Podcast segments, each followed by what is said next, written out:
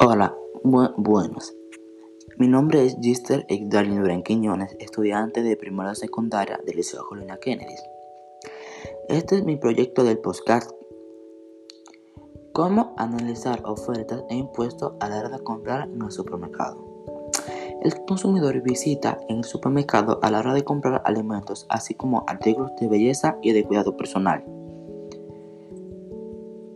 Aquí también se pueden obtener víveres y vegetales, siendo los alimentos y artículos de primera necesidad. Muchas veces nos vemos tentados por las ofertas que algunas tiendas o supermercados ponen en sus pasillos. Por eso es cuando debemos respondernos esta pregunta. ¿Lo necesitamos? ¿Es el mejor precio que puedo conseguir aún estando en oferta? ¿En verdad ahorramos al comprarlo? ¿Es una prioridad? Recuerda que una oferta es la cantidad de productos que se colocan a disposición del público, consumida en determinadas cantidades, precios, tiempo y lugar. Y al analizar nos permite saber si el precio sugerido es el que nos conviene a base a nuestro presupuesto. También debemos analizar las condiciones con que se manejan dichas ofertas.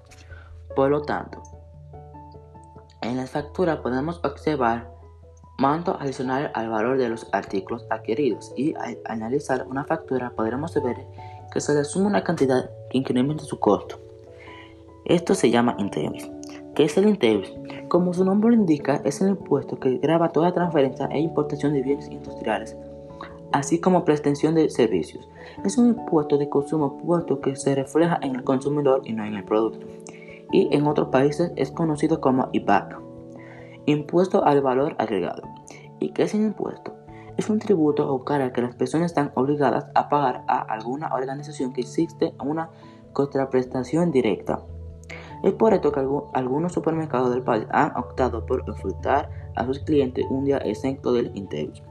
Y cuando cuya factura indica un, mon un monto de 4.395.50 centavos, con el cuánto del INTEBIS terminó en pagando 4.092. Este cliente ahorró 301 pesos en su compra. Y para concluir, aquí algunas presenciones sobre el INTEBIS. Es bueno decir que solo se aplica a la transferencia e importación de bienes industriales. Por lo tanto, existen mu muchos bienes e productos que están exentos, tales como animales vivos, la leche, la miel, carne fresca, pescado. Tampoco se aplica en legumbres, hortalizas, tubérculos y, y a las frutas sin procesar, entre otros.